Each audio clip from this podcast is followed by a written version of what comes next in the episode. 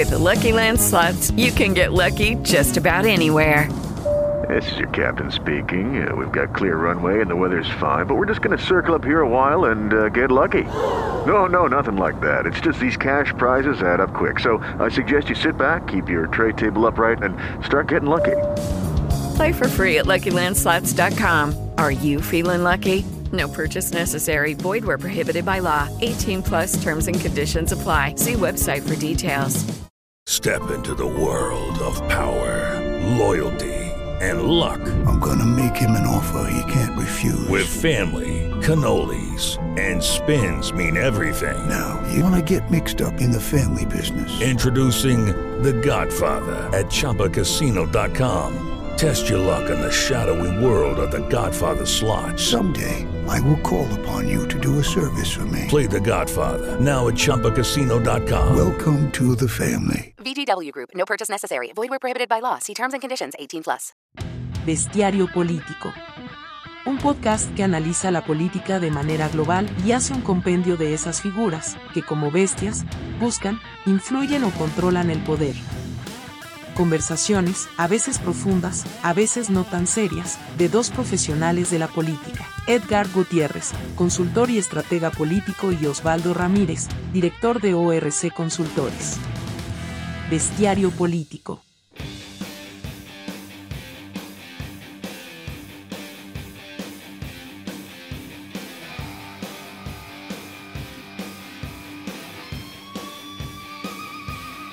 Bienvenidos al Bestiario Político número 56. Hoy es 8 de marzo del año 2023 y les saludamos sus servidores de confianza, Edgar Gutiérrez y Osvaldo Ramírez. Osvaldo, hazla, hazla, hazla con más emoción, como las hacía Nelson. Yo Introduce estoy muy con más emocionado. Eh, No, no, nos hace falta Nelson, nos hace falta Nelson. Bienvenidos al bestiario político. Bienvenidos. Pero bueno, la realidad es que, que estamos en otra etapa. Eh, no hemos terminado de definir cómo va a ser esta etapa eh, sin Nelson. Y si tendremos eh, invitados, si incorporaremos una voz femenina, que por cierto hoy es el Día Internacional de la Mujer. Felicidades a todas nuestras oyentes, a, la- a las fieles seguidores del bestiario. que por eh, cierto, creo que son, creo, creo que todos quienes escuchan esto, todos son oyentas. O sea, son, son mujeres. Yo no, no conozco ningún hombre que nos escuche. ¿Tú sí? No, vale, si hay como cuatro en Londres y tres en Calcuta. este, Pero Osvaldo, insisto, puedes hacer una introducción un poco más efusiva. no, no, no. Este es el tono. Este es el Inténtalo. tono. Este es el tono. Este es un tono En esta nueva etapa, inténtalo. sombrío. Bienvenidos al Bestiario Político número 56. Hoy, señores, 8 de marzo del año 2023, Día Internacional de la Mujer. Adelante, Osvaldo, adelante. Así, así era más No, o no, menos no. la- el Esta es una de- nueva de etapa.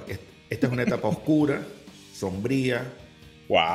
eh, como los signos de los tiempos que estamos interpretando eh, económicamente, va a continuar la recesión mundial, eh, seguimos en la crisis de la democracia, del modelo de democracia a nivel global, donde han retrocedido de manera importante los países que antes se podían considerar democráticos y hoy son algunos autocráticos u otros con no, no tan claro hacia dónde va a ser rumbo democrático, con una ausencia de instituciones, con la gente esperando que baje el dólar y, y- y- y suba su moneda y se revalúe. O Hay- sea, que tú, crees que estamos viviendo, ¿Tú crees que estamos viviendo un presente que soñaron hace algunos años Huxley, Orwell, todas las, todos los distópicos por excelencia?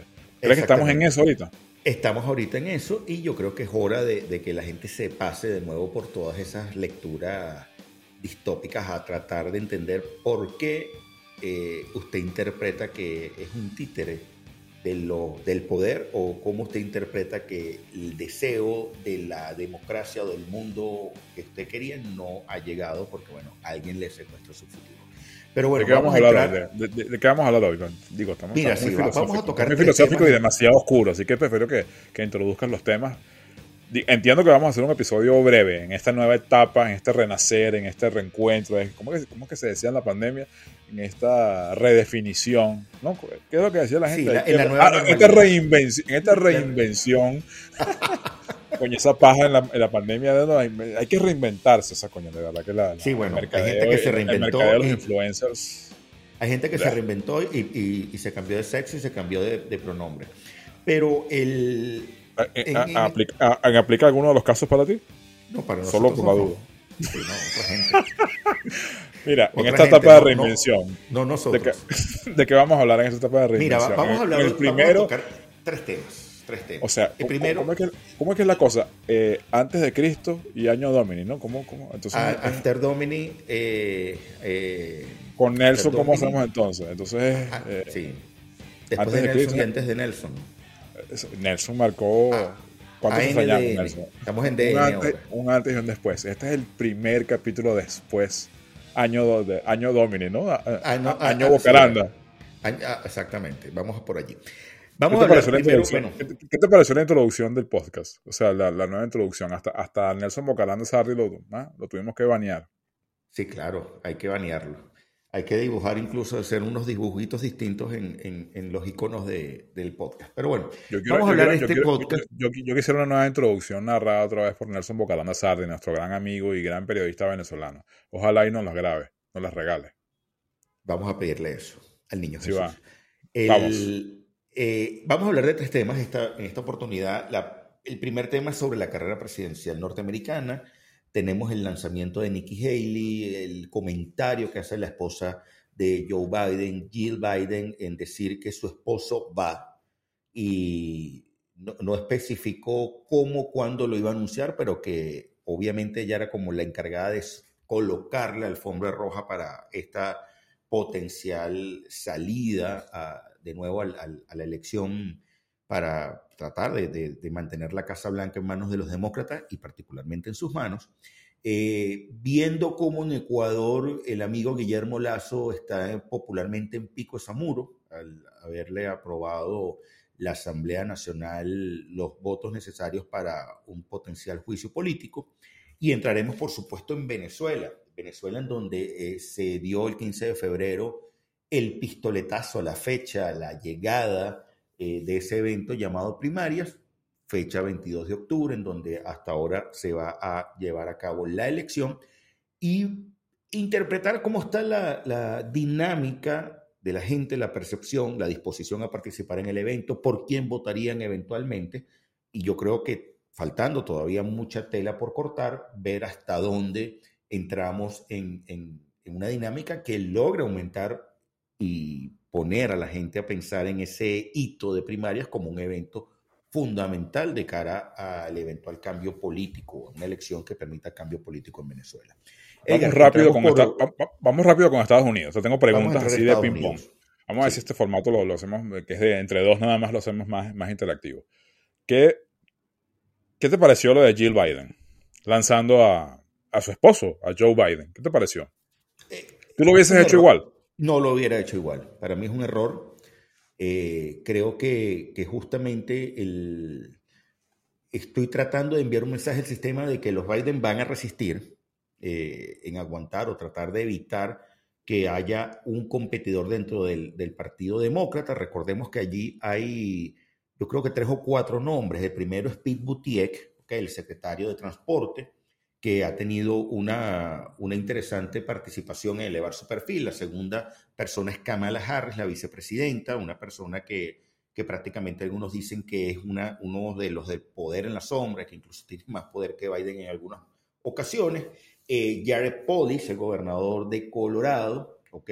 Eh, Gavin Newsom, el gobernador de California. Yo, yo tendría quizás aquí, pararía la cuenta, porque hay unas cinco o seis personas más Sí, pero claramente estas personas pudieran decir, mira, no, yo creo que es la necesidad de cambiar el liderazgo demócrata, visto el, el primer tema que es el- la edad de Joe Biden.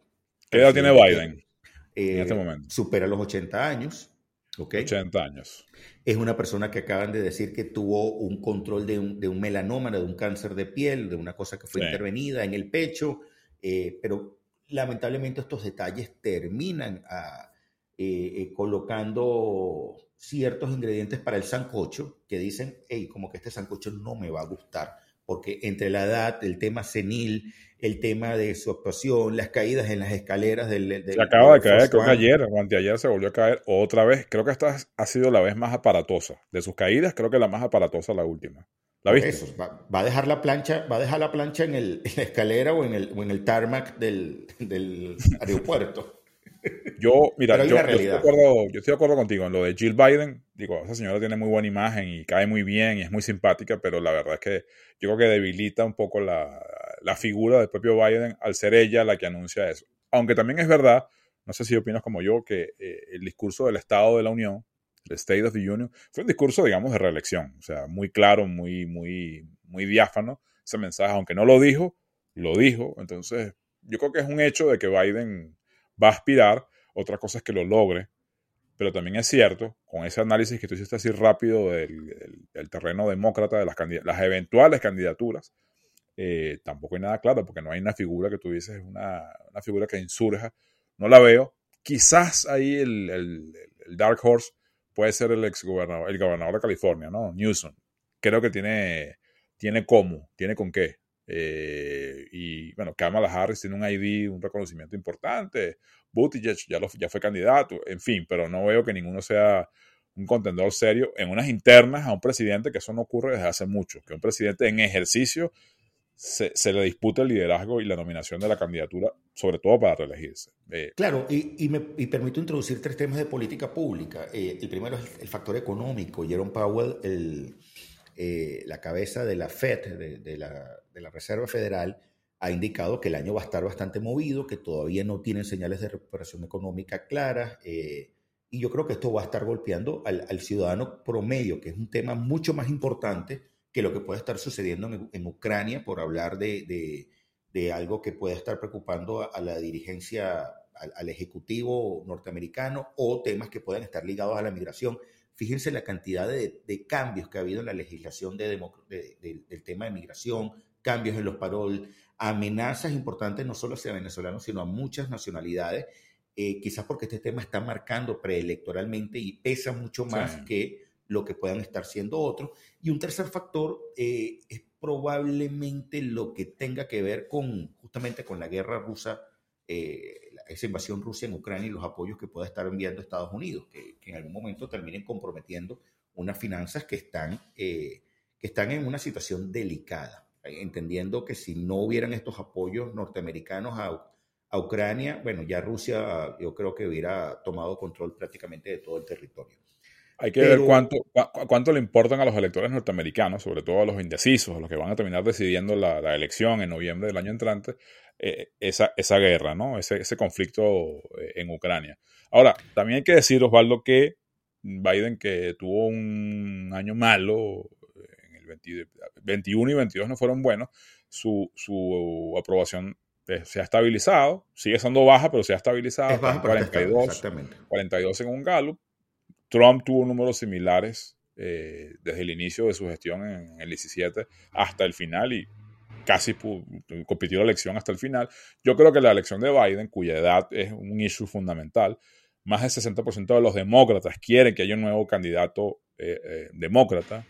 Eh, creo que el, el, factor determinante, puedo equivocarme, pero el factor determinante para esa candidatura, la de Biden u otra, se determina en función de quién va a ser el candidato republicano o quién tenga más opciones, que me lleva al siguiente paso, claro. al siguiente punto, que es, bueno, ya Trump se lanzó, Recientemente se lanzó nuestra querida amiga a la que le tenemos mucha simpatía, Nikki Haley, que creo que tiene muy pocas oportunidades. Francamente, es muy temprano para decirlo, pero luce como pocas oportunidades, pero ya está cada vez más cerca, a mi modo de ver, cada vez más claro, más nítida.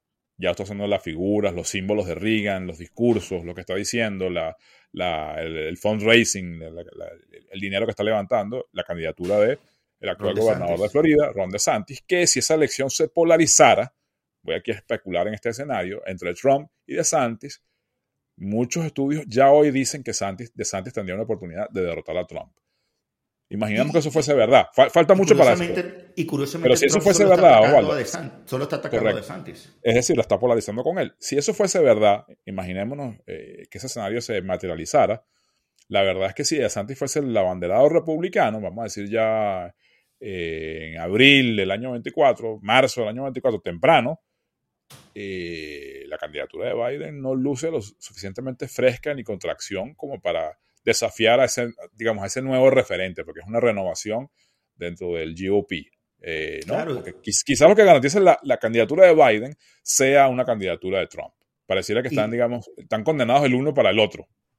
Y recordemos que cuando entra DeSantis en el sistema, entra, fue una de esas cuotas que logró acceder al poder por la vía del Tea Party hace algún tiempo, cuando logra eh, entrar en, como, como representante eh, de Florida, en sus inicios en la política.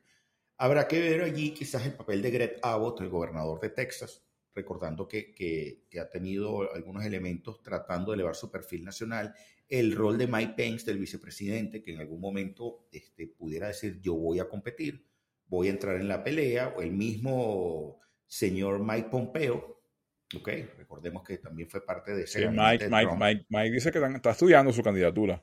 Yo honestamente creo que los pesos pesados son Trump y, y DeSantis. Por ahora. No veo ninguno por ahora no veo ninguno más. O sea, creo que lo que tú mencionas de Abbott, gobernador de Texas, es clave por el peso que tiene Texas dentro del electorado republicano a nivel de primarias.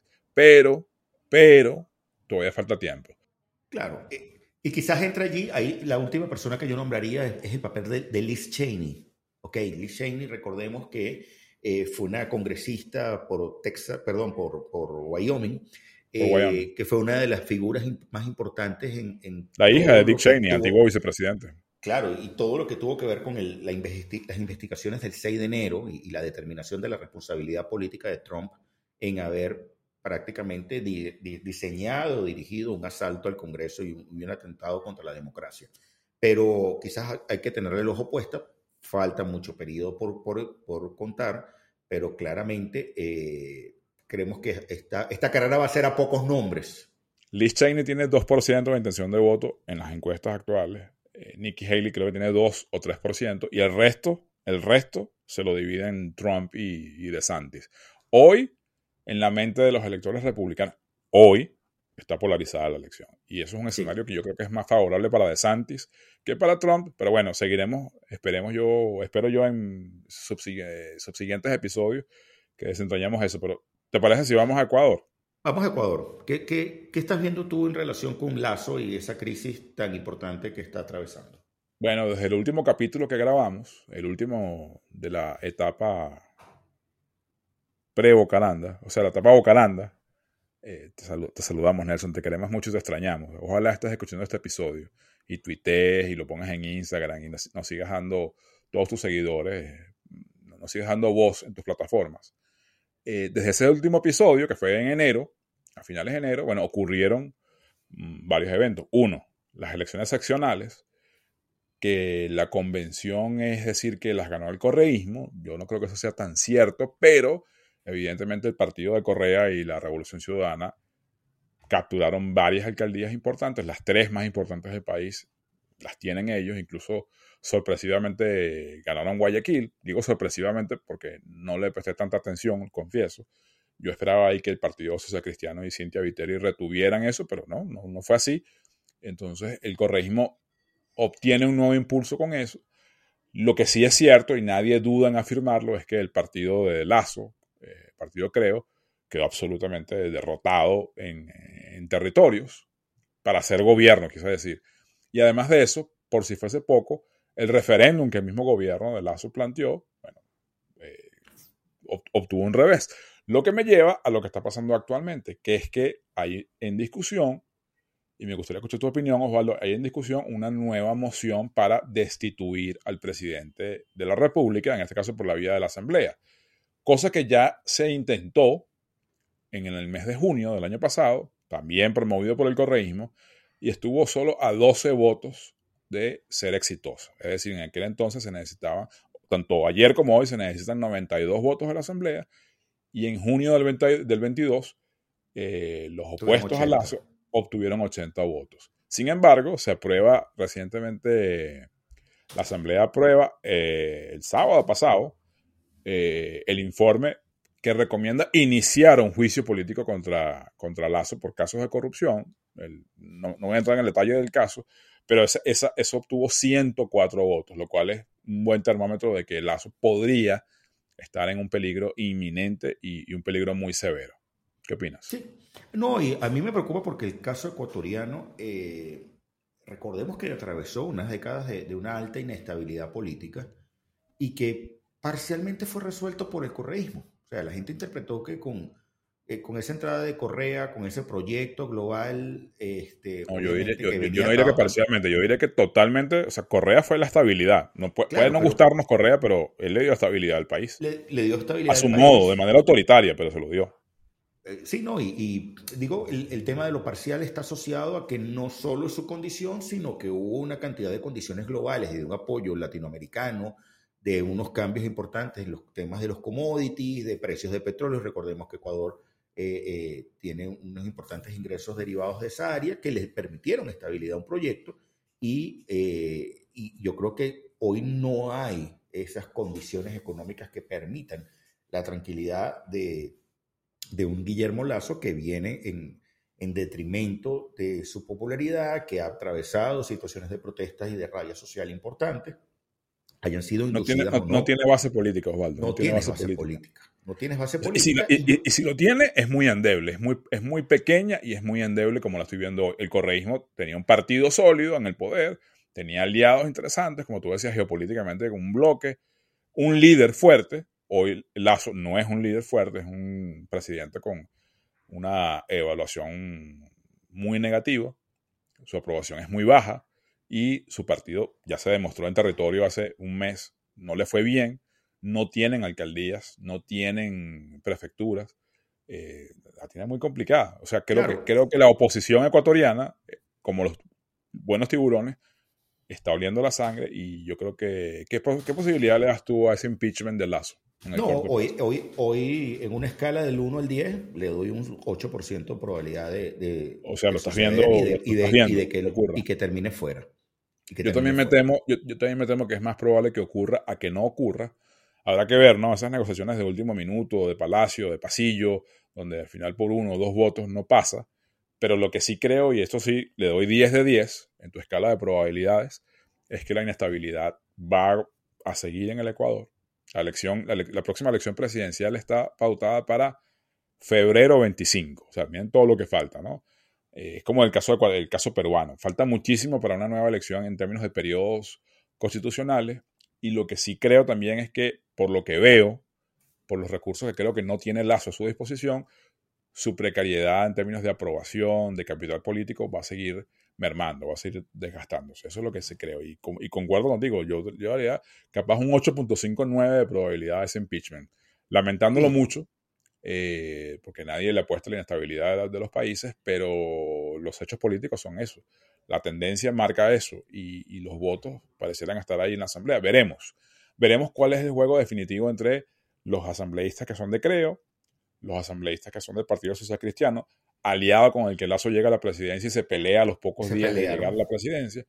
Todo eso eh, puede marcar, digamos, un futuro bastante oscuro para, así como tú dijiste al principio, de distópico para el señor. Guillermo Lazo. Cuidado si, si, si Correa está construyendo su comeback más fuerte con otros. Bueno, actores. evidentemente él está en eso Claro. desde el día uno que salió, incluso después de, después de que nombra a, a, a Lenin Moreno como su sucesor, Que por cierto, ya estaba, ya estaba construyendo su, su regreso. Y después de la traición de, de Lenin, a- más. a, a Paraguay a- como asilado. Vamos a entrar a Venezuela. Eh, pero sí, pero lo, de- lo- lo de Lenin es, es correcto. Lenin está en problemas judiciales también y es parte de ese comeback en términos globales que tú estás describiendo. Dicho eso, nos pasamos a la, a la, a la tierra de gracia, a Venezuela. ¿Qué ha pasado desde nuestro último capítulo, Osvaldo? Yo creo que vamos a dedicarle el análisis a un hecho importante, que es que el 15 de febrero, como creo que tú lo anunciaste en el último episodio, la Comisión Nacional de Primarias dijo, declaró, oficializó, convocó oficialmente a la celebración de esas elecciones, primarias, repito, para el día 22 de octubre, ¿cierto? Domingo 22 de octubre. Domingo 22 de octubre, una rueda de prensa con más emoción que con organización y pautas y, y reglamentos, que entiendo que todavía están por, por anunciarse, por producirse incluso, y que tiene varias expectativas, ¿no? O, o dudas. ¿Podrán votar o no podrán votar los venezolanos en el exterior?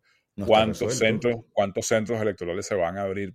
¿Cuánto va a ser el despliegue de la No infraestructura informado. organizativa? cuánta información puede haber para que ese, proceso llegue a buen pie, cuánto va a costar y quién lo paga, quién lo sufraga. Entonces, recuerdo bien que en ese episodio, Osvaldo, estoy aquí haciendo la introducción, eh, habíamos hablado de dos, tipos de dos variables. La viabilidad, por un lado, la propia, la, organizacional, la organizativa, donde, bueno, es la oposición capaz de darse a sí misma un proceso electoral para dirimir sus diferencias, sus candidaturas, sus liderazgos, con o sin el apoyo del CNE. Esa es una discusión. Concordábamos los tres, pero ahora tú y yo creo que seguimos pensando que esa viabilidad sigue siendo baja y la otra se ha respondido por la vía de los hechos, que es la viabilidad política. Pareciera que ya al convocarse, hay, sí hay mucha más voluntad política de que se, que se realice en efecto. Lo que no anula la posibilidad de que en el camino algunos de los que están ya postulados o por postularse se pongan de acuerdo y busquen el consenso para matar la primaria. Pero, ¿tú qué piensas? Mira, lo, primero entender que, que, faltan muchos elementos para que esté claro eh, e, estar claro en función de lo que implica una votación deseable. ¿Qué es lo deseable? Que una narrativa se imponga y diga es una primaria autogestionada, con voto en el exterior, sin participación del Consejo Nacional Electoral, con participación de todos los candidatos. Escenario A. Escenario B, no, es una elección con el Consejo Nacional Electoral, eh, con participación de, sin participación del voto en el exterior, sin participación de inhabilitados, porque yo creo que aquí sí hay un elemento eh, fundamental. Si el CNE dice, mira, yo te voy a presentar el nombre, ejemplo, eh, Pepito Pérez, y resulta que Pepito Pérez en la base de datos del CNE aparece como inhabilitado, te digan, este señor no puede inscribirse. ¿okay? Correcto, ese, es otro factor importante. Que, hay un factor importante. Entre comillas, inhabilitados. Inhabilitados. Y además de ello, eh, en función de hasta dónde el evento llamado primarias termina siendo un, tipping point para efectos de, eh, de lograr catapultar de manera mucho más fuerte a un potencial candidato unitario y que obviamente le dé la legitimidad para enfrentarse a Nicolás Maduro. Eh, Perdón, pero una pregunta. ese eventual enfrentamiento con Nicolás Maduro, Osvaldo, ¿Cuándo sería? ¿Cuándo es la elección presidencial? El día que Nicolás Maduro quiera. Digo, te lo, te, lo, te lo, vuelvo a preguntar hoy, como te lo pregunté en el, en el, episodio anterior, porque se nos olvida eso. O sea, no, no vaya a creer el, oyente que es, no, sí, estamos en el mood electoral y la fiesta electoral y los, los, los piticos de Piñarúa y los eslogans y, y, y, qué chévere. No, no, no, no, no. El, el, terreno, el escenario global político en Venezuela sigue siendo el mismo. Sí, no, no hay variación. Ni siquiera hay, una fecha clara de elección presidencial. Ni siquiera está claro, mm, perdón que te interrumpa o, que me extienda, no hay claro todavía, mientras hablamos hoy, 8 de marzo, cuál es el outcome, el resultado de la famosa negociación de México. No está claro todavía. No está claro porque... Lo podemos hablar en otro episodio. Yo no estoy apurado. Yo, régimen, yo no estoy apurado a negociar nada electoral en México. no. Punto. No me interesa. Me interesan otros temas. Al menos esas son las señales que hasta hoy vemos. Y yo, oposición, entre comillas, digo, me interesa el tema electoral, pero claramente eh, creo que me interesa más la participación de algunos inhabilitados y que digan, oye, déjame que esto fluya para poder entender eh, una, una elevación de mi perfil. ¿Dónde me preocupa a mí el, punto? Bueno, tienes una energía para participar. Esa energía ampliada en, el último corte del Frequency 58 decía que estaba en 46% del país. Ahora, la primera gran pregunta, ¿es esto real?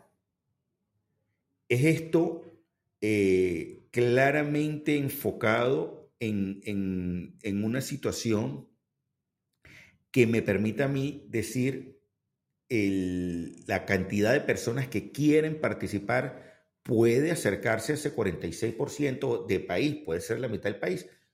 Y yo creo que no. no más allá de la percepción. No, no, es obvia, claro que no, no es, no, es creíble, no es creíble.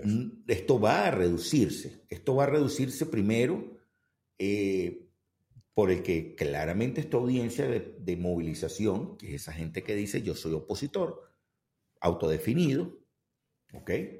Eh, esa gente que dice yo tengo una altísima disposición a participar, recordamos acá eh, que nosotros estamos utilizando la, escala del 1 al 10, donde uno es absolutamente seguro que no votaré y 10 es, eh, estoy altamente seguro que sí participaré. Ese 10 en, ese cruce de la última encuesta del frequency era era cercano al 35% de la población, 35% de la población, pero recordemos que es una población amplia, no está enfocado estrictamente en tu audiencia natural, que es el tema de la, del, opositor, del autodefinido opositor. ¿Tú crees que el número, el número hoy, esto se va a mover? Las cosas siempre se mueven en política, eso es lo bonito de la política. Un número más realista de participación en una eventual celebración, es decir, que se, van se vayan a dar definitivamente. ¿Tú crees que el número de participación potencial está alrededor de cuánto? ¿Te acuerdas los datos de Frequency 58? Mira, si masticamos esto y, y, lo cruzamos por el verdaderamente dispuesto, por el tipo que dice sí, soy 10. Mira, yo, yo creo que aquí estamos hablando que esto cae abruptamente a, a, a un entre 13 y 15% de la población electoral. Yo creo que, pudiéramos estar hablando de, una primaria en la que tienes un, al menos dos millones y medio de personas montados en el barco. Duro. Y con una potencial llegada a unos 3 millones 800. Ok, round two. Name something that's not boring. laundry? Uh, a book club. Computer solitaire, huh? Ah. Sorry, we were looking for Chumba Casino. That's right. ChumbaCasino.com has over 100 casino style games. Join today and play for free for your chance to redeem some serious prizes. ChumbaCasino.com. No purchase necessary. Full prohibited by law. 18 plus terms and conditions apply. See website for details. Hello, it is Ryan, and we could all use an extra bright spot in our day, couldn't we? Just to make up for things like sitting in traffic, doing the dishes, counting your steps, you know, all the mundane stuff. That is why I'm such a big fan of Chumba Casino. Chumba Casino has all your favorite social casino style games that you can play for free anytime, anywhere with daily bonuses. That should brighten your day a little. Actually, a lot. So sign up now at chumbacasino.com. That's chumbacasino.com. No purchase necessary. BGW. Void were prohibited by law. See terms and conditions 18 plus. Pero dependiendo de las condiciones, a ti se te va claro. a bajar gente de ese barco. No, claro, y, y, de quienes participen y a nivel de competitividad y el clima que haya y todo, el, digamos, la, incluso la expectativa que haya de que ese eventual abanderado opositor electo en primaria sea competitivo contra Maduro, sea competitivo en términos generales en la elección, que no tiene fecha aún, presidencial, pero habría que decir también que eh, eso es un número que depende mucho también de cómo se organice logísticamente eso. Si usted tiene un número de centros, si usted tiene 5.000 centros para votar, tiene más facilidades. Si solamente instala 1.000, serán mucho menos los que puedan desplazarse para eh, sufragar y emitir, eh, demostrar, pues, su, votar, demostrar su intención de voto.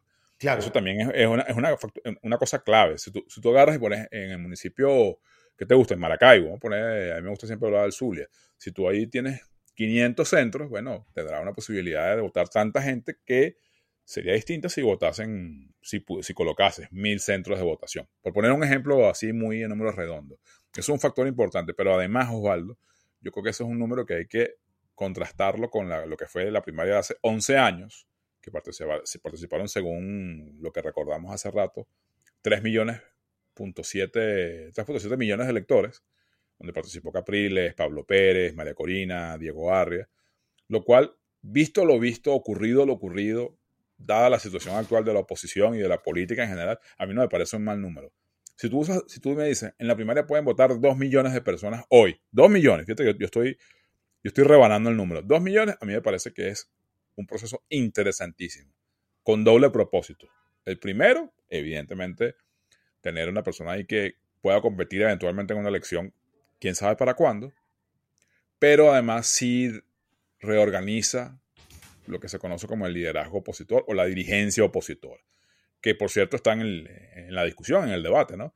Esa, esa, ese debate sobre quién debe tener la dirección política hoy es parte incluso del discurso de algunos de esos precandidatos. pienso que ese número no es malo, yo creo que el número puede ser bajo, puede ser 15%, por ahí está más o menos. Hoy, vamos a ver cómo se mueve, los números dicen eso, pero quizás, no sé si tú quieres agregar algo más sobre el tema de la participación, pero yo sigo viendo la viabilidad organizativa, logística, bastante baja. Es más, incluso Eh, eh, puede ser ahí- ahí voy una cosa que, tú sabes que puede Esa pasar. es la dimensión política. En la Sí, dimensión para, política. para- para- para darte una- una- un, último, un, un último matiz, incluso si finalmente la propia Comisión Nacional de Primarias decide por imposibilidad práctica que los venezolanos en el exterior no voten, eso va a tener repercusión dentro. ¿Por qué? Porque toda esa gente que está afuera tiene familiares dentro. ¿Qué, qué va a hacer? Va a decir, bueno, a mí no me dejaron votar, me están cercenando mis derechos. Eso va a generar un clima, digamos, adverso, pesado, que yo creo que podría mermar contra la participación, digamos, en el, en el territorio. No, y, y- hay un punto sobre el cual el- el- hay, hay una posibilidad de que tú tengas un candidato único del G3 o del G4 y se te polarice la elección con otras personas. Hay un tema que digan, mira, vamos a matar la primaria, que va- vamos por la vía del consenso porque nos conviene el consenso, porque se mermó la, la cantidad de personas que podían participar en la primaria Claro, y estás en un piso de un millón, ponle, un millón doscientos mil votantes. Se cae el ambiente, porque- pues, se cae el ambiente se cambió el ambiente. Este, eh, agarró más fuerza el- eh, un candidato que, es que pueden considerar outsider o antisistema. ¡Pum! Y dice, mira, no me conviene la primaria. O simplemente comienzas a interpretar que esa primaria, lo que surja de allí, si es una amenaza real para Maduro, para, la, para el incumbente, y esto te conlleve a decir, mira, no, no, no me interesa que gane alguien allí, fulano o perencejo, sino que me interesa a mí escoger un candidato a dedo. Entonces ahí hay una cantidad de temas políticos, Sí, más allá del tema organizativo. incluso. Ahí en el tema Pero organizativo subrayo algo. Osvaldo. Subrayo algo interesantísimo que acabas de mencionar. Hoy hay unos nombres. Los nombres son eh, los que están en la, en la palestra, ¿no? Los, los que han demostrado su aspiración. Está Capriles, que digamos se corona a lo interno de Primera Justicia en un proceso interno, que, en el que compitió con Guanipa y con Ocariz. La gente de Fuerza Vecinal ha dicho que va a poner candidato. María Corina Machado, por supuesto que es candidata. Manuel Rosales, ya no sé si lo hizo oficial o no, pero todo el mundo sabe que va a ser candidato. Eh, y me queda Juan Guaidó, también Guaidó. fue anunciado hace, hace horas, eh, creo que fue Claro. ayer, que Voluntad Popular oficializó, digamos, su respaldo eh, y puso su nombre a, consideración. Y me queda por fuera el nombre de este compañero que se llama Benjamín Rauseo, conocido, perdón, su nombre es el Conde de Guácharo, conocido como Benjamín Rauseo, su, su alias es Benjamín Rauseo. Pero sí, y aquí hago un ejercicio para irme hacia allá, hacia lo hondo. Si, por ejemplo, por ejemplo, el Conde y María Corina decidiesen no participar en esas primarias como se están organizando, esto es un escenario, no estoy diciendo que eso es lo que vaya a ocurrir. Probablemente los que quedan en contienda se pongan de acuerdo entre ellos. Es muy Claro. probable que se, pongan de acuerdo y- entre ellos Y es lo y natural. muy probablemente puedan incluso hasta matar la primaria o dejarla como va y hacer, digamos, un evento de movilización, pero donde se, se- emerja uno de ellos. Pues. Me estoy hablando de entre Rosales, entre Ocariz, entre, entre Guaidó y, y Guaidó. Prosperi, pero me, me- faltó Prosperi en los candidatos. Lo cual me llama la atención de, bueno, ¿cuál es la política de María Corina? Es una pregunta que yo me hago de no participar eventualmente en esas primarias. Pues ya lo he dicho, primarias en el CNE. ¿Qué pasa si el G3 y la Comisión Nacional de Primarias termina oficializando que sí va a contar con el apoyo logístico del CNE? ¿Ella va a seguir de largo? Es la primera pregunta. Y, y es su primera me paradoja. quedan- y ahí me quedan pocas dudas de que el conde de Guácharo eh, no participe en esas primarias. Es decir, irían hasta el final. Si eso es así, el contexto y el clima de esa eventual primaria cambia radicalmente. Estoy seguro que los números cambiarían sustantivamente, pero nos lleva a un escenario donde, bueno, hoy, si todos ellos participaran, voy a decir algo que espero que tú lo expliques mejor que yo. Si el conde de Guácharo, voy a repetir de nuevo, si el conde de Guácharo, repito por tercera vez, si el conde de Guácharo y María Corina Machado decidiesen participar en las primarias del 22 de octubre, los partidos políticos del estatus, vamos a llamarlo así, están obligados a unirse. Es, ¿Me es entiendes que es su único diciendo? camino. ¿Tú, tú me Hay entiendes un, lo que estoy cami- diciendo? hay un ¿verdad? camino. Ahora, por favor, explícalo mejor que yo. Hay un camino. este, explícalo mejor que yo. Por renace. Ahí, hay una realidad. Hoy los números, eh, en, cruzando datos Frequency 58, insisto, del mes de febrero, ya la base de datos 1162 muestras 95% confianza, 2.5 margen de error, 9 al, al 15 de febrero, telefónica. Eh, nos estaba dando cuenta de que en esa intención de votos, descontando por, por una lista dada, descontando el que dice no sabe, no contesta, o ninguno de esos nombres que me estás dando, me gusta, con una intención de voto entre 10 y 9 de esa escala, te está dando una elección polarizada entre María Corina Machado con 34 puntos y, y el Conde del Guácharo con 32 puntos. Una elección polarizada. Ahora, allí cae a Manuel Rosales con 9.7, Capriles con poco menos, con 6 y tanto, Guaidó con 4 y tanto, por 0.7. Eh, y esto te obliga a ti, al G3, lo obliga a jugar una estrategia al menos, digo el G3 inicialmente por diferenciarlo de, de, voluntad popular por este tema de gobierno interino. No se sabe si puedas tener un pacto de último minuto y volver a reagrupar a este G4 histórico. Histórico me refiero porque en los últimos 5 o 7 años ha, conducido la política de oposición. Eh, llevarte a una situación en la que diga, pana, necesitamos un solo candidato de acá para tratar de generar una competencia muy ruda en donde cada uno está teniendo 30% o cercano a 30% y que vayas a, matarte por el 10% restante. Lo que genera un escenario de una primaria con cuchillo en la boca muy dura, muy compleja, sin recursos algunos de ellos y, que, bueno, tendría, terminará ganando el que logre demostrar que puede ser el candidato más competitivo eh, para una eventual elección presidencial. Escenario lo que, lo que tú dices, pero te interrumpo muy brevemente, lo que tú dices es que, que está mucho mejor explicado de lo que yo anticipé o lo que yo dibujé, nos reduce a dos, dos posibilidades o dos preguntas. Estoy hablando de tu escenario A. La primaria puede darse como la conocemos, como la quisiéramos que se diera, vamos a decirlo así, si Marecorina participa dentro de ella. Y, y porque yo descarto la posibilidad de que el conde participe en ellas porque por diseño, subrayo la palabra, por diseño, esa candidatura va hasta el final para dividir. Al buen entendedor, pocas palabras. No pienso expresar más comentarios negativos sobre esa candidatura, eh, al menos sobre este tópico porque está claro para qué es. O sea, eh, digo, tiene cola de perro, hocico de perro, orejas de perro. O sea, compañero, a otro perro con ese hueso.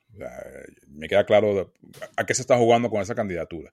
Pero también es un hecho político, ya Osvaldo, perdóname que me encadene, no, no te encadene. que la irrupción de Benjamín Rauseo en el escenario electoral movió el tablero, sí lo movió, y las preferencias electorales conforme a ello se mueven. ¿no? Pero, pero movieron el tablero solo para el status quo, para el, para el G4. No le movieron el tablero, no le movieron el tablero a María Corina. Lo que te quiero decir es que habrá, habrá primarias. del año pasado sigue manteniendo su misma intención de voto. Sigue siendo la frontrunner, pero si ella decide no participar, esa es una discusión aparte, podemos hacer un episodio aparte sobre eso. Si ella decide no participar y el conde no participa, si ambos vamos a llamarlos los, los, no G3, pues, los no G4, si lo quieres decir así, probablemente la primaria sea otra cosa. última, última coletilla, última coletilla y, te voy a dejar hablar lo que quieras. Sin saber qué pasa allí con Fuerza Vecinal, que tienen pretensión de participar en la primaria y no ha dicho con quién. Con quién, ni ha demostrado toda su fortaleza a nivel nacional, eh, en términos de encuestas, porque todavía no hay, digamos, algo. Muchos dirán, los que escuchen esto, los poquitos que siempre escuchan esto ferviente y sistemáticamente dirán, bueno, pero esas son las encuestas, que bueno, siempre están, digamos, en entredicho y son encuestas, no, no, no, no es más que eso.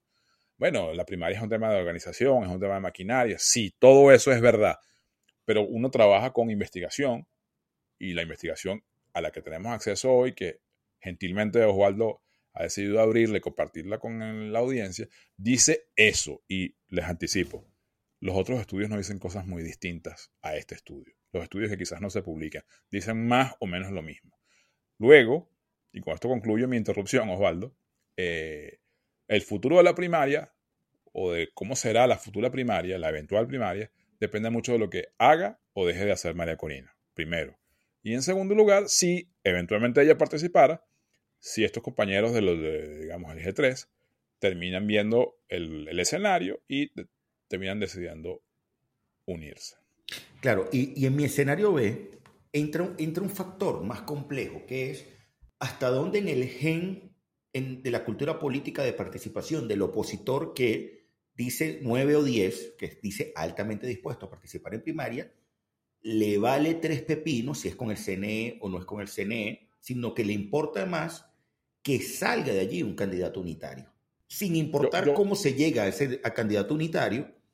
Y si tú tienes unas señales sobre las cuales lo que tú considerabas la oposición tradicional te dice esto es lo unitario, eso puede matar otras candidaturas. Eso puede decir, Dime algo, mira, Osvaldo. Es pregunta retórica. En, el- en los últimos meses, en el entorno político opositor, en el ecosistema opositor, ¿qué ha sido lo más importante de lo que se ha hablado? de, de la muerte del gobierno interino, inicialmente. Y después, Pero luego, pero luego, mano, que tienes que tener un candidato único. Punto. Entonces, no importa si- cómo llegas a eso. si el evento esencial, fundamental, más relevante va a ser la primaria, mucha gente, ante la ausencia de otras cosas, se va a terminar encauzando por ahí. Juega luego, por FOMO. luego, el hecho político relevante, prácticamente único que va a ocurrir, que va a mover el tablero en cualquier dirección, pero lo va a mover, es la primaria. Si tú decides no jugar ahí, te estás quedando fuera. Te estoy hablando de opinión te, te- pública. Te, quedas afuera. Eh, y no solo que te quedas afuera, sino que alguna gente te puede acusar de estás rompiendo la unidad. A pesar de que me gustes, porque eres antítesis de lo que hasta ahora ha sido la conducción de la oposición, tú estás obligada a, a tratar de hacer todo lo necesario para jugar en unidad. O que de El famoso allí, o de chantaje, tu el participación. famoso chantaje. Entonces terminas, terminas entrampado en un chantaje Sí, claro. del elector. Del elector, no del sistema, porque el sistema no te va a querer a ti. una persona, digamos, muy humilde de Ocumare de la Costa, por poner un ejemplo, va a preguntar, bueno, ¿y por qué tal persona, para no individualizarlo, por qué tal persona, si a mí me gusta y yo sé que es opositor, ¿por qué no participa en esta primaria? Vas a tardar mucho en explicarle por qué, por qué no, y vas a tardar aún más en convencerla de que te apoye hasta el final, si va a ocurrir ese evento en octubre, si es que todo se sale como está planteado hoy, todo puede cambiar, sobre todo en un país como Venezuela. Pero ese es un punto central. Fíjense que una decisión política de uno de los actores puede determinar prácticamente el, el curso que tome la, la- el ecosistema en general. Dicho eso, yo no sé si tú quieres agregar algo más No, sobre no, eh, es que lo es que lo podemos decir sobre las lo- primarias en este momento. Es lo que hay y yo creo que falta mucho por ver, este, porque es en junio, mediados de junio, poco después, la tercera semana, La- la la tienes que inscribirte formalmente. La Entonces, inscripción de tú- las candidaturas. Los nombres reales de quién compite y quién no compite, no los tienes hasta dentro de tres meses, cuatro meses. O'Reilly Auto Parts puede ayudarte a encontrar un taller mecánico cerca de ti. Para más información, llama a tu tienda O'Reilly Auto Parts o visita oreillyauto.com.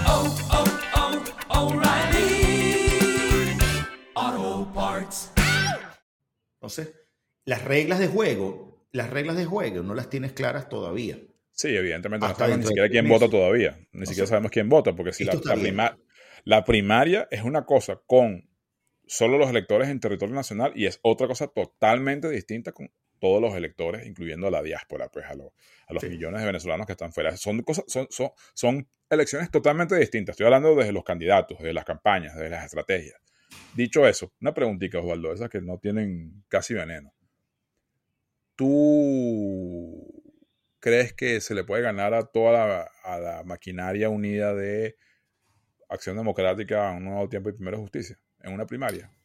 Eh, sí lo puedes hacer, sí lo puedes hacer, pero va, va a depender de tu lucha épica y de cómo te diferencias de ellos. Hay un tema No, narrativo y- y- y importante, sobre todo, tema. ¿Cómo te- y cómo te organizas de- tú, ¿no? Y hay gente que... Hay, hay que recordar que los partidos de oposición también están viviendo una procesión por dentro. Eh, desde la forma en la cual escogiste tus candidatos presidenciales, caso Capriles, caso eh, Voluntad Popular Guaidó, o lo que pueda estar pasando con, Manuel Rosales, que quizás tiene una base un poco más sólida en el Zulia, pero en realidad eh, hay descontento y ese descontento puede trasvasarse de esos organizadores, de esos cuidadores de votos, puede pasarse a otras opciones claramente. Eh, pero, insisto, Va, va a depender de, condiciones de cómo llegas a, a, a ese mediados de junio. Te tengo otra pregunta. Digo, yo sé que fue hace 11 años, yo sé que el país era distinto, la oposición era distinta, las expectativas eran distintas, pero ¿quién tenía la maquinaria más organizada en el 2012? ¿Los que estaban con Capriles o los que estaban con Pablo Pérez? No, los que, los que, estaban, con, los que, estaban, con, los que estaban con Pablo Pérez. Lo que se decía, digamos, en la opinión pública y publicada de aquel entonces, lo recuerdo perfecto, muchas veces me preguntaron, mire, ¿quién tiene la, la mejor maquinaria? Y entonces el, el, la sabiduría, digamos, convencional de decir, no, bueno, la, la, candidatura de Pablo Pérez, pero los adecos y los de un nuevo tiempo. Y eso quedó pulverizado. Claro, por el Capoldo, por el Super Saiyajin de aquella época. pero también había un deseo, había un deseo de romper, había un deseo de romper con lo que había sido la hegemonía de un nuevo tiempo 2006-2011. La opinión pública en general, los opositores, encuadrados todos, la minoría de ellos están en los partidos, señores. Eso no ha variado desde aquel entonces al día de hoy. La gente es opositora porque se opone a, pero eso, eso no te hace automáticamente no te estar inscrito en ningún milita, partido. Militante Ni absoluto de un partido. Ni que eres la maquinaria electoral. Tiene, tiene algo que ver, pero mucha gente no está en eso. Mucha gente participó en las elecciones por un cambio, por salir de una cosa, de un régimen pero no porque fuese militante de Primera Justicia o de Acción Democrática o de COPEI o de cualquier otra organización de un nuevo tiempo, de las que te quiera. Entonces, dejo esas reflexiones en el aire porque yo sé que algunos que escuchen esto deben estar haciéndose esas preguntas y pensando, bueno, la verdad estamos conscientes de lo que estamos haciendo. Lo dejo ahí, pero seguimos, Mira, ¿no? En, en otro episodio. Vamos. Vámonos, eso lo seguiremos hablando en el futuro cercano. Vámonos para las bestias. La bestia de la semana. Las bestias de la semana. ¿Cuál es tu bestia? Mira, para mí la bestia es la Comisión Nacional de Primarias. Eh, por una sencilla razón. Te metiste en un paquete donde estás teniendo presiones por todos lados y, y cualquier decisión, cualquier paso en falso puede dinamitar la dinámica que, que, emerja de allí. Este, hay gente que tiene un capital reputacional importante y tiene su reputación que cuidar y, y probablemente termine salpicada por efectos de las decisiones que, que, de allí emanen, simplemente porque no cediste a las presiones o porque el, la, la, viabilidad política u organizativa no va a ser lo que tú pensaste que podías entregar. ¿Para ti quién es sí. la bestia de la semana? No, tiene que ver con el mismo tema. Creo que ya, la, ya, ya hice un retrato hablado hoy. Creo que es María Corina Machado. Creo que ella tiene en sus manos, queriéndolo o no, la capacidad de modificar el escenario en función de lo que termina decidiendo. Si va, es una película a lo interno y a lo externo de la posición, y si no va, es una totalmente distinta. Totalmente distinta. Yo, yo creo que queda, ya va ahí. Queda, queda bueno, bueno, no lo sé. Ojalá, hoy, ha dicho, hoy ha dicho que su discurso es primaria sin el CNE. Yo me, yo me limito solamente a reflejar lo que ya ha dicho hasta ahora. Sí, sí, pero, yo, pero pienso que... que eso es un, yo pienso que eso es un error. Yo pienso que, que, no, que es por el otro lado. Tienes una posibilidad no solamente por, por entusiasmo ni por intención de voto, sino tienes una capacidad de, incluso con las reglas impuestas, vamos a ponerlo así, por otros, de ganarles en su terreno, con sus condiciones, con sus tiempos. Y, digamos, zanjar de una, vez, de una buena vez y para siempre, digamos, eh, como dice el dicho, eh, dirimir eso de la dirección política opositora.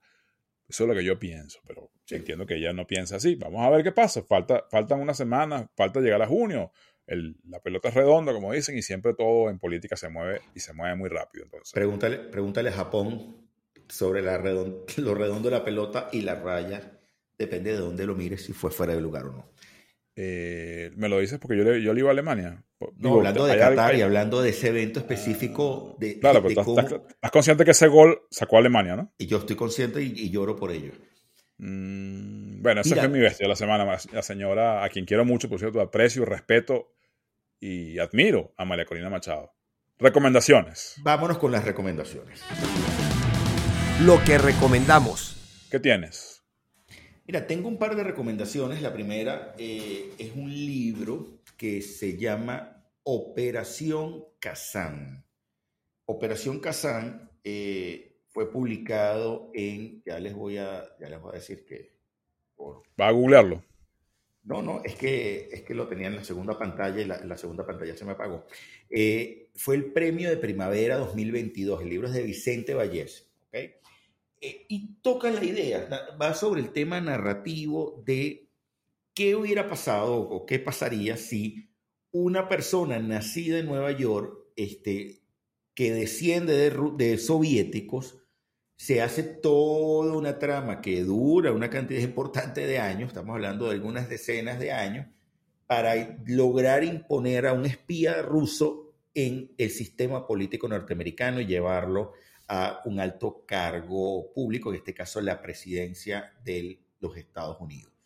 Y hace una visión histórica de lo que fue el concepto que montó Stalin, que luego lo continuaron los diferentes... O sea, esta es otra, otra nueva versión del candidato de Manchuria. Es Manchurian Candidate. Exactamente, muy parecido.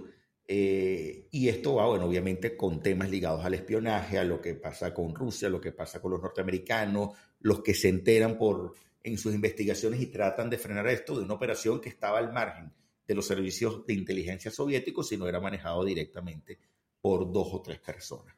Una, una recomendación interesante. La segunda es... Repite el título del libro, por, por, cierto. Operación Kazan, K-A-Z-A-N, de Vicente Vallés.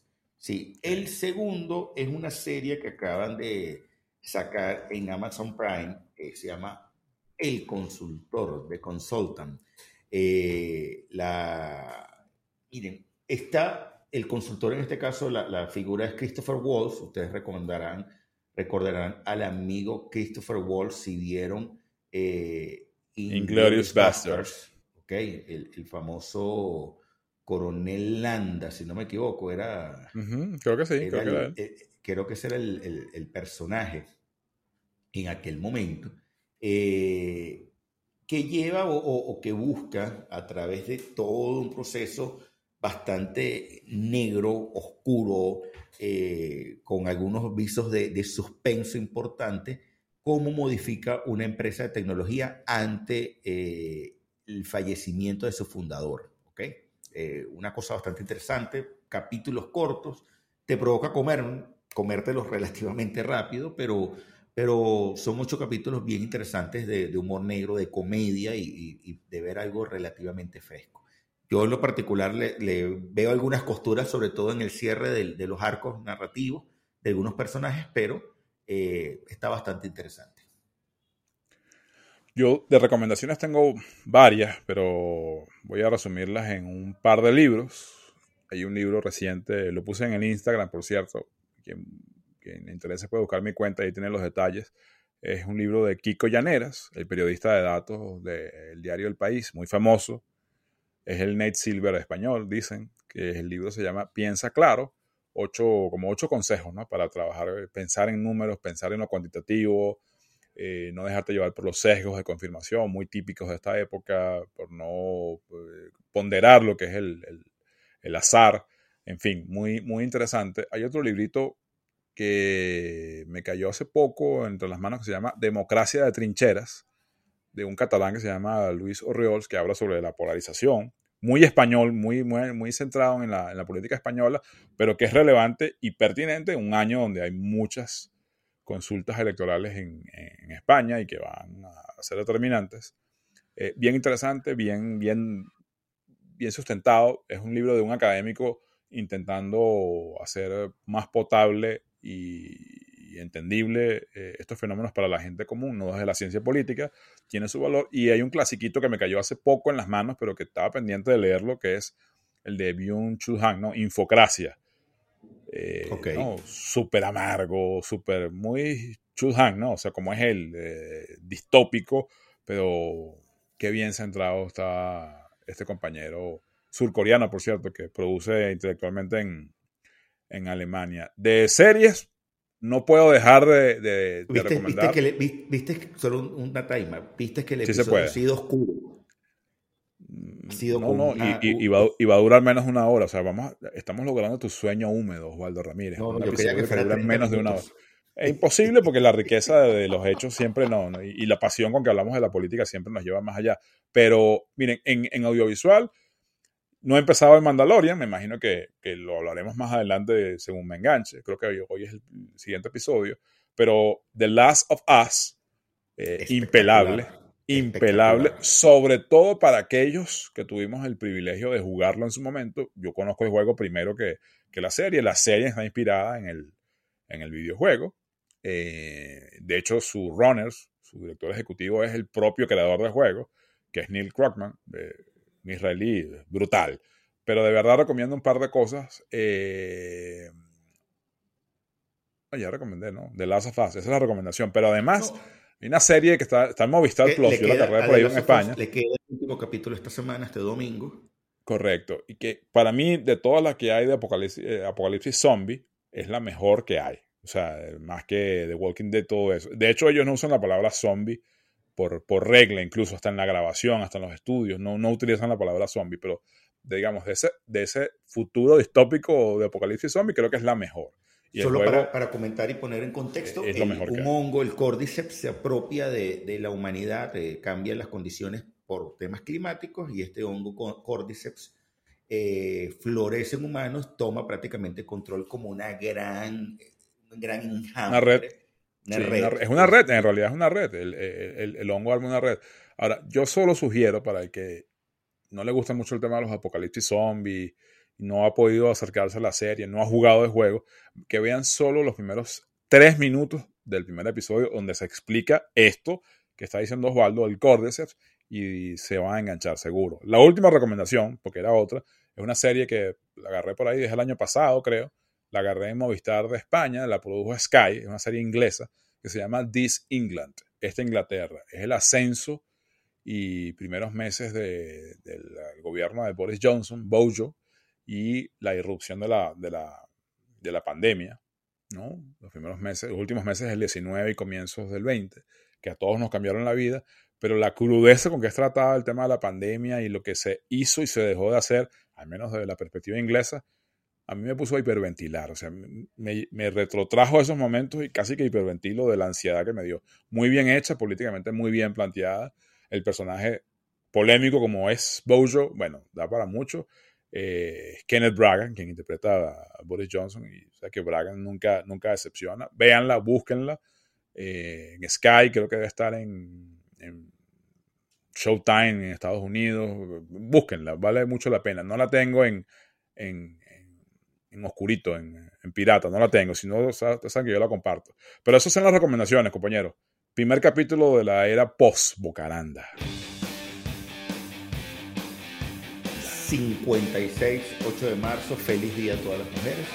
Nos fuimos. Señores, esto fue Bestial ¿Cuánto bullying hubo hoy? ¿Qué dice bullying? ¿Me porté bien? ¿Será que Nelson es como un catalizador que cuando estábamos los tres a mí me provocaba hacerle bullying a alguien y, por el cariño que te tengo? segundos para que duremos menos de una hora. No, es que estoy buscando precisamente que dure una hora y un minuto para que digas, no se pudo, coño. un abrazo. Los queremos. Esperamos, esperamos grabar con más frecuencia. Vamos a ver si lo cumplimos. Un abrazo para todos. Un abrazo, Osvaldo. Bestiario Político. Un podcast que analiza la política de manera global y hace un compendio de esas figuras que, como bestias, buscan, influyen o controlan el poder. Conversaciones, a veces profundas, a veces no tan serias, de dos profesionales de la política. Edgar Gutiérrez, consultor y estratega político y Osvaldo Ramírez, director de ORC Consultores. Bestiario Político.